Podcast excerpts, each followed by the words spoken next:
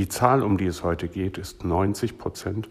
Und warum ich ihretwegen gelernt habe, nie wieder Pre-Roll-Videoanzeigen zu schalten, darum geht es in diesem Podcast.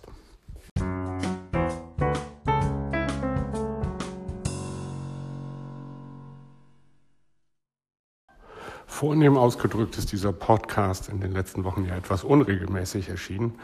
Ähm, sprich gar nicht. Das lag daran, dass ich sehr viel unterwegs war, sehr viel gereist bin, unter anderem zu einer der größten Content-Marketing-Konferenzen weltweit, ähm, nämlich zur Inbound 2018 von HubSpot. Ich habe mir da sehr viele Vorträge angesehen und um einen dieser Vorträge geht es heute. Ähm, da ging es um das Thema Video und wie man Videos baut, die der Kunde idealerweise nicht ignoriert. Der Vortrag war von Frank Maguire, der von einer Firma kam namens ShareThrough, die stellen eine Native Advertising Software her. Und er hatte eine ganz erstaunliche Zahl zu bieten, die jetzt nicht von ShareThrough selber kam, sondern von der Business Intelligence Firma ORC International. Die sind in London beheimatet. Und die haben festgestellt, dass 90 Prozent aller Zuschauer Pre-Roll-Ads, also das, was am Anfang ähm, eines Videos auf YouTube häufig gezeigt wird, einfach skippen, so schnell sie können. Die einzigen Menschen, die man laut Frank McGuire mit solchen Anzeigen noch erreicht, ähm, sind die klassischen Zielgruppen, die ihren Hintern auch vor dem Fernseher nicht hochkriegen. Das sind also, naja, geschätzt die 40-plus-Jährigen, also Menschen wie du und ich, also auf jeden Fall Menschen wie ich. Das heißt Menschen, die überhaupt noch Fernsehen. Ähm, und die trifft man dann auch noch kaum auf YouTube. Ja, was ist seine, was ist seine Schlussfolgerung daraus? Ähm, man mag es mit Vorsicht betrachten, weil sie natürlich eine Native Advertising Software verkaufen. Ähm, aber natürlich empfiehlt er, keine Pre-Roll-Ads mehr zu schalten, sondern Anzeigen im Native Content unterzubringen. Das heißt also, sie im redaktionellen Umfeld zu platzieren. Dieser Ratschlag von Frank Maguire wäre jetzt diese Episode noch nicht wert, weil wir ja Content-Marketer sind und ähm, wir unsere Inhalte natürlich sowieso lieber im redaktionellen Umfeld unterbringen. Ähm, er gibt aber drei weitere Hinweise, wie man Videos erfolgreich macht, die vielleicht nicht bemerkenswert, ähm, zumindest aber hilfreich sind. Das eine ist, das wissen der eine oder andere auch schon, wenn ich mir das ähm, mittlerweile ansehe, was mir an Videos entgegenkommt. Niemand hört sich Videos an. Hm? Das heißt, niemand hat den Ton an, ähm, was schlicht und einfach daran liegt, dass die meisten das irgendwo auf dem Handy gucken und dann sitzen sie im Bus oder zu Hause beim Essen oder was weiß ich. Das heißt, man hat den Ton standardmäßig aus.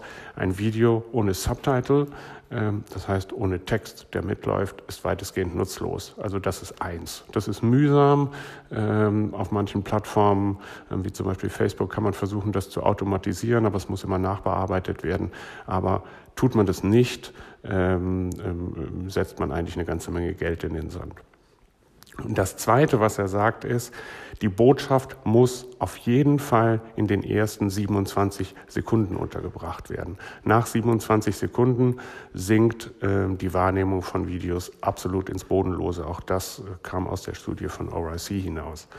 Ähm, das heißt, wir sind jetzt nicht mehr mehr bei den anderthalb Minuten, sondern wir sind bei 30 Minuten. Alles, was danach kommt, kann theoretisch, sollte es natürlich nicht bla bla sein, das sieht sowieso kein Mensch mehr. Und ähm, das Dritte ist, dass er sagt, und das ist das für mich eigentlich Interessante, das Video muss von einer sehr starken Headline begleitet werden. Idealerweise steht es direkt unter einer Headline, über einer Headline, unter einer Subheadline, über einer Subheadline ähm, oder hat zumindest ähm, eine ganz starke Unterzeile. Weil die Lesegewohnheiten nämlich mittlerweile die folgenden sind. Sechs von zehn Menschen geben mittlerweile zu, dass sie mehr als die Headline gar nicht wahrnehmen. Und ähm, 21 Prozent der Millennials sagen, ähm, dass sie überhaupt nichts anderes mehr lesen als Headline. Das heißt, was ist das Verhalten, dem wir die ganze Zeit begegnen? Wir scrollen von oben nach unten, auch so schön Skimming genannt, einfach die Nachrichten durch.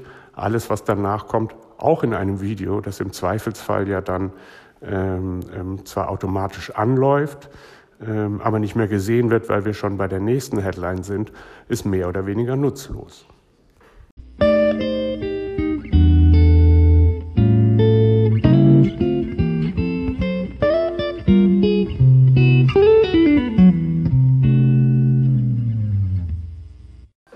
Gewisser Weise sind diese Ergebnisse natürlich ernüchternd ähm, bis deprimierend. Seit zwei Jahren laufen wir jetzt alle durch die Gegend und sagen, ihr müsst Videos machen, um wahrgenommen zu werden. Und jetzt lernen wir, dass Videos selber eigentlich nur noch Deko sind. Die Aufmerksamkeit, die man bekommt, entsteht maximal allein durch das Flimmern. Das ist sozusagen die Mindestsensibilität, die man damit aufruft. Und dann bleibt gerade noch Zeit für einen Einsatz oder eine Ein-Headline ähm, Markenbotschaft. Ähm, ja, da muss sich jetzt jeder selber überlegen, inwiefern er dafür noch Geld für Videos ausgeben will. Ähm, klar ist aber, mit unbewegten Inhalten ist es noch viel schwerer, Aufmerksamkeit zu bekommen. Insofern geht wahrscheinlich kein Weg dran vorbei.